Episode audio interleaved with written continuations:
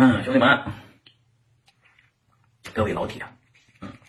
如果今天给你们吹吹牛逼的话，吹什么牛逼呢？我们今天吹吹下一个风口是什么？嗯，先说重点，下一个风口是机器人，包括无人驾驶，啊，包括物联网。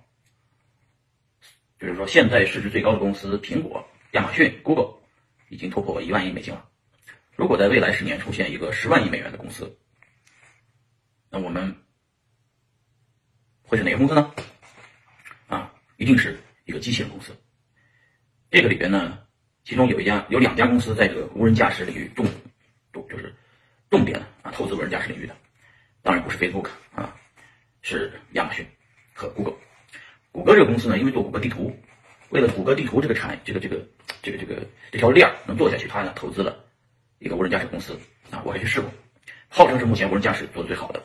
因为原来谷歌的街景数据和谷歌的这个地图数据，再配合上他他们家的这个，呃，好像叫 Vivo Vivo 啊，忘了叫啥品牌了，就是这个公司挺厉害。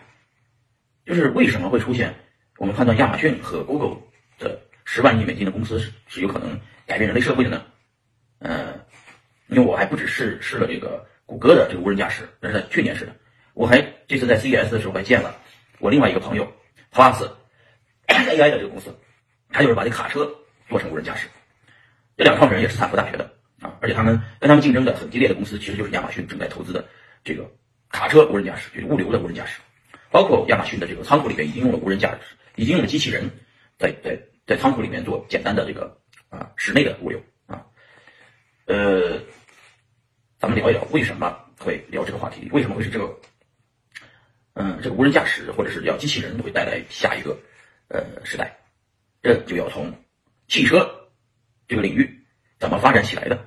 人类社会是怎么到了今天这一步的？啊，其实呢，汽车刚开始造出来的时候呢，是那个拖拉机这种东西，因为当时没有公没有什么公路啊。刚开始汽车造出来的早期能使用的这种产品啊，就是拖拉机，履带上的，因为道路非常泥泞啊。这个车呢，拖拉机也不是为了农业使用的，当时候是为了拉这个坦克、拉这个这个大炮啊，拉这个什么什么重型机械、拉军事物资的时候，为了战争啊，国家出了很多钱投。在二战左右的时候，这个坦克啊、拖拉机这种履带式的这种的车非常的普及，这是最早的民用化，就最早的工业化。然后呢，这个时代发展了相当长的一段时间以后啊，以二战的这个这个期间发明了这个汽车，发明了这个公路啊，为了打仗的需求，达到了这一步啊。到达这一步以后呢，这玩意儿就就不发展了嘛，也不是不发展。打完仗以后百废待兴，嗯，打仗的打仗的时候，但人人参军啊，好多人已经不可能再回。就打完仗以后，很多人已经不可能再回到农村去种地了。这些人全部涌入了城市，都是退伍军人，呃，即将成为工人啊。各国家都在研究如何让这些人不失业啊，让这些人有事可干啊。于是当时候的这个这些社会上面的这些财富积累了很多的这些。呃，以这个铁路大王啊、石油大王啊等等等等，他们在琢磨，如果让每个家庭拥有一辆车，将会改变这个世界。因为你只要有车，你就得先修路，先修路，那这些所有的七千多万的退伍军人就可以全部去修，呃，修高速啊，修公路，这就能带出基础建设建基础建设。公路如果通了，路要是通了啊，这个很多的乡镇、很多的城市、很多的经济就能发展。基础建设有了路，就有路两边的商铺。就能建有了车，就能大家去开车去更远地方消费，经济就能带起来活跃起来。于是呢，汽车工业快速的发展，以福特汽车造出来的这个啊 T 型车，快速的这个这个各个世界各个国家啊，像这个日丰田、本田这样的公司全部去造汽车。然后呢，人人都有车，每个车都得有路，那就路旁边都有消费，都有 shopping center，有超市。整个世界就因为有了这辆车，变成了现在这个社会，社会发展的非常快啊，就是很一转瞬即逝，四五十年的时间，世界就变成了这个样子。啊，几乎是家家都有车，几乎是家家都有房子，而且城市的面积越来越大，越来越大啊，相关的产业都发展起来了啊，人口也增长了，全世界就进入了辉，就是说辉煌的时代，我们现在这个时代。但到了今天，汽车工业基本到头了，因为石油这个东西掐着所有的，因为所有人的钱最后就进入了沙特啊、阿联酋啊、这中东啊以及各个这个石石油大国的这个口袋。像我们以中国为例，中国挣那么多钱是吧？全部都给人买能源去了，最后全去了沙特阿拉伯了。啊，那些坐在石油上的王国呢？他们不需要，不需要再做什么创新，他就坐在那里，只要有油，全世界的钱就向上汇集。因为现在的工业呢，这些塑料制品啊、化工制品、纺纤制品，就连这个上面的一些小东西，都是石油上面提出来的东西啊出来的啊，就包括这些东西，这里面也是石油的化纤成分做出来的。所以，全世界所有的东西全部都到了这些能源大国，就是社会已经不再进步啊。如果社会到了这种情况，往往就会有革命了。没有革命的话，这个社会就会崩的，好吧？就会就会就会就是停滞不前。那如果又遇到了二战以后那个刚刚遇到的这个情况，如何解决？释放大量的生产力，如何让更多的人去创造更新的世界啊？那好，那世界就要进入一个新的时代，就是机器人时代。机器人来了以后呢，啊，这个车不用你开了，送货的车也不用人送了啊，呃，所有的车都变成了机器人的车，无人驾驶的车啊，呃，以后人开着车上路。是违法的，就跟现在人骑着马上路是违法的一样，原来汽车领域、汽车工业要发展的时候，马路就被禁止了，全部改成了公路，马就不允许上公路了，知道吧？都是为了时代的发展。那些骑马的马夫们、开马车的马夫们全部淘汰，有的也升级了，变成了开车的车夫，啊，时代就会继续发展。下一个时代是什么呢？时代就是说，我们一定能遇到，就是我们的家里的车，开着车上路去哪玩这件事情，变成了一个一个骑马在马场里面骑着马。练马术一个表演一样的东西，上赛道赛车这件事情也变成了一个观赏性的节目，就跟人们看马去赛马一样。嗯，这时代还会继续发展，我们呢会变成继续下一个时代的弄潮儿，在机器人的领域里面，财富分配的模式会发生很大的变化。财富不再是你拥有多少房子、多少票子啊，而是新的时代会把闲富富闲下来的人，呃，全部的商业模式全部改变，所有的人都会像我这样的啊，录录视频啊，讲讲故事呀，吹吹牛逼啊，打打游戏呀。就互相就就消费了啊！新的时代呢，也有人唱唱歌呀，跳跳舞呀啊！大家都对着一块屏啊，或者或者家里就不止一块屏，很多屏啊，之间这个互相赚钱。我录的视频，哎，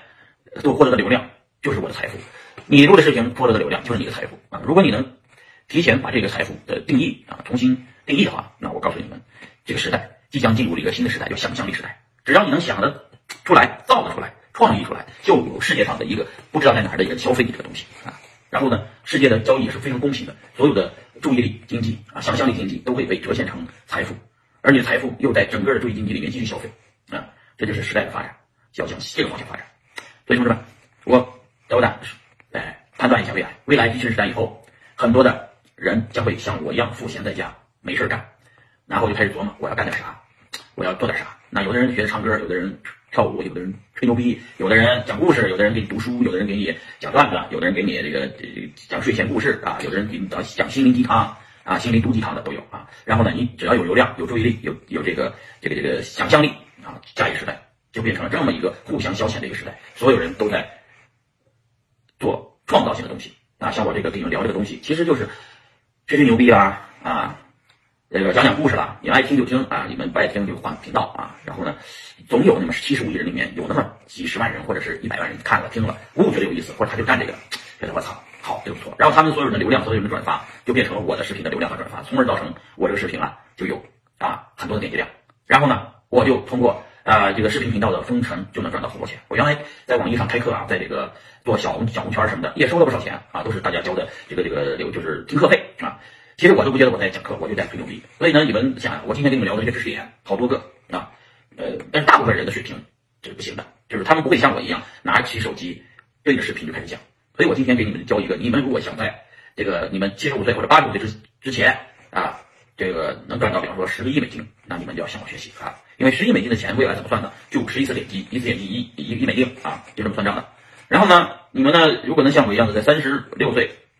就是赋闲在家。你们就真想明白了，别等到你们五十多岁的时候，赋闲在家的时候，才开始总结人生啊，那没有卵用啊！你要从现在开始，一天按照这个，一周按照一个视频开始啊啊！你能有不你的你要相信自己啊，有这个能力录下去，坚持下去。你看币圈，我从一三年开始录视频，录到今天，几乎是一周一个啊，坚持了录视频，坚持了总结自己，然后不知不觉的总结总结，我开始发现，我挣的钱都是因为录视频赚的，对吧？嗯，然后每一分钱几乎都是录视频赚的，因为我从一三年开始就没有做生意了，不做生意了，基本上也没有员工了啊，就自己在干了，基本就录录视频，有人看。然后呢，呃，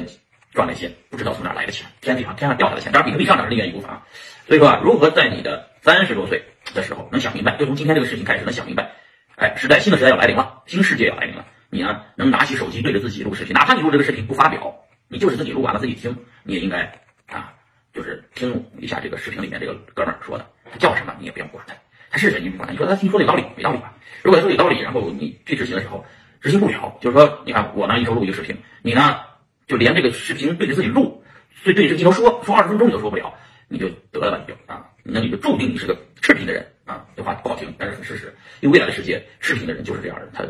他没有执行力，他天天看别人，他不会不会说，他就说他只是看不同的人，看不同的抖音上面不同的网红，呃，小咖大咖的，呃，KOL 的意见领袖的，哎，他不会自己去录这个视频，他他不会说。他他对着镜头就傻了，他就懵了，说东西没有东西，没有吸引力，没人看。那好，那就但注定是视频的人，就是你赚的所有的钱都在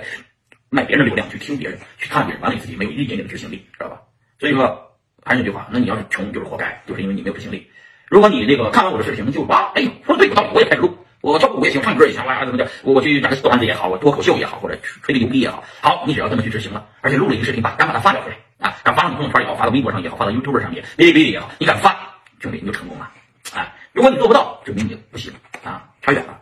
对吧？你你你就没执行力。每次下次再看我视频的时候，我还得强调这句话：你录了没有？啊，你发视频了没有？